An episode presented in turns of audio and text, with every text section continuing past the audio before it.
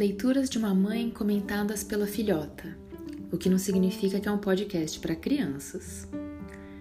Aqui eu compartilho meu tempo, meu olhar, minha voz e o desejo de trocar.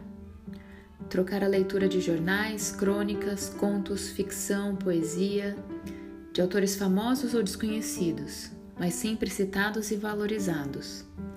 Textos curtos ou longos, de todos os gêneros.